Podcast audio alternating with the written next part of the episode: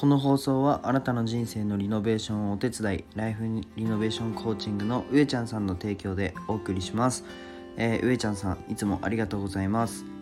おはようございます。絵描いたりラジオやったり SNS の運用代行やったり看護師やったりしてるひじりです。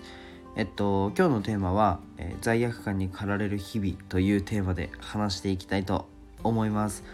えっと僕のラジオはえー、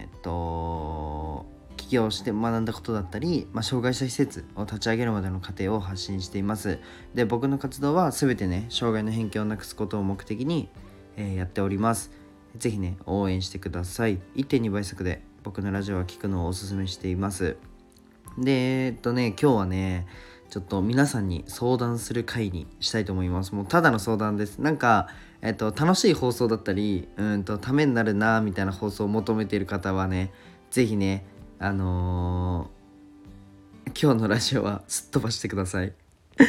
ていうのもなんかあのー、相談したいんですよ。皆さんに。なんであの優しい方だけ残ってください。じゃあ本題に入っていくんですけど、まあ、今日はねあの皆さんに相談する会にねします。でいきなりなんですけど、まあ、皆さんは罪罪悪感に駆られることってありますかね？なんだろう罪悪感って。食べ過ぎちゃったり？あとは寝過ぎちゃったり？なんだろう。浮気したりとか。わからないですけど罪悪感って多分この辺りですよね。で僕もめちゃくちゃ罪悪感に駆られる時があるんですよ。なんならねほぼ毎日罪悪感に襲われてます。特に最近は。というのもちょっと聞いてほしいんですけどあの僕のスケジュールは、まあ、ちょっと朝起きて SNS の仕事をして、えっと、ラジオを撮って、まあ、ノートに文字起こしします。でそれをまあインスタツイッターに上げるんですけど次に、えっと、病院に出勤して看護師やるんですよね。で看護師を終えると、えっと、家に帰ってきて SNS の仕事をやってその後に絵を描くんですよ。まあそまあところどころね飯食ったりとか今省きましたけどまあ基本こんな感じのスケジュールで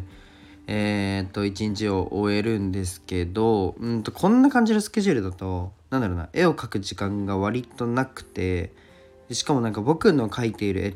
はちょっと独特で、まあ、ボールペンのみの、えー、絵を描いてるんですけどボールペンのみでまあ画用紙を埋めるんですよ。でボールペンの弱点というかまあ当たり前なんですけど、まあ、コントラストが使えない。まああとは色による区別が使えない。ボールペン黒のボールペンのみなのであのインクなのでなんだろうな影を作るのとか超むずいんですよ。色が均一だから濃さが。だからそれをまあどうにかこうにかやるっていうのをやっててまあ簡単に言うと時間が取られるんですよね。めちゃくちゃ細かく書かなきゃいけないわけで。まあっていうことなんですけどえっとそんなこんなでまあ1時とかうんまでには1時ぐらいまでは書こうっていうふうに自分の中で決めてるんですよ。夜中の1時ですね。うん、で、まあ、書ける時は3時とかまで書こうっていうふうに決めてるんですけど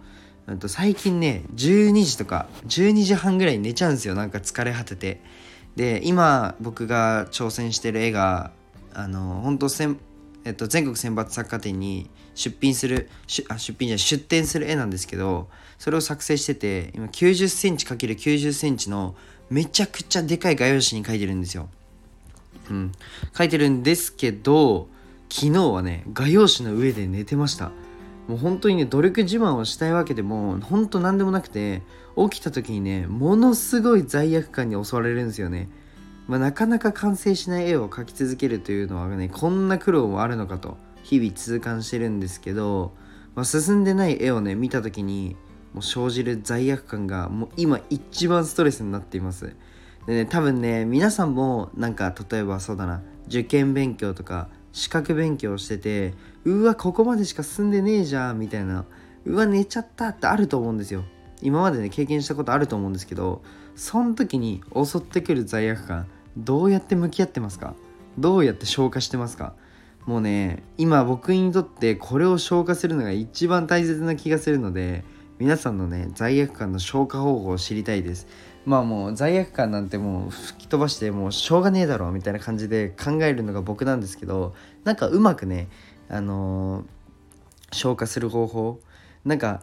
時間経つと朝起きてそうだなもう30分とかもう1時間ぐらいもしてしまえばもうやるしかねえやってなるじゃないですか。でもその朝起きた瞬間のうわーっていうのがもう消化しきれなくてこれを消化する方法を知ってる人ぜひねコメント欄でコメントしてください。はい。今日はねもうただただ僕の相談で終わるという回なんですけどなんかでもこういう、うんと、ストレスとか自分の中の抱えてる問題みたいなのを分解してえっと、解決方法を探るっていうのはかなりねなんだろう別に今回の罪悪感だけじゃなくてもいろんな分野でね必要だと思うので、ね、でそれもなんだろう自分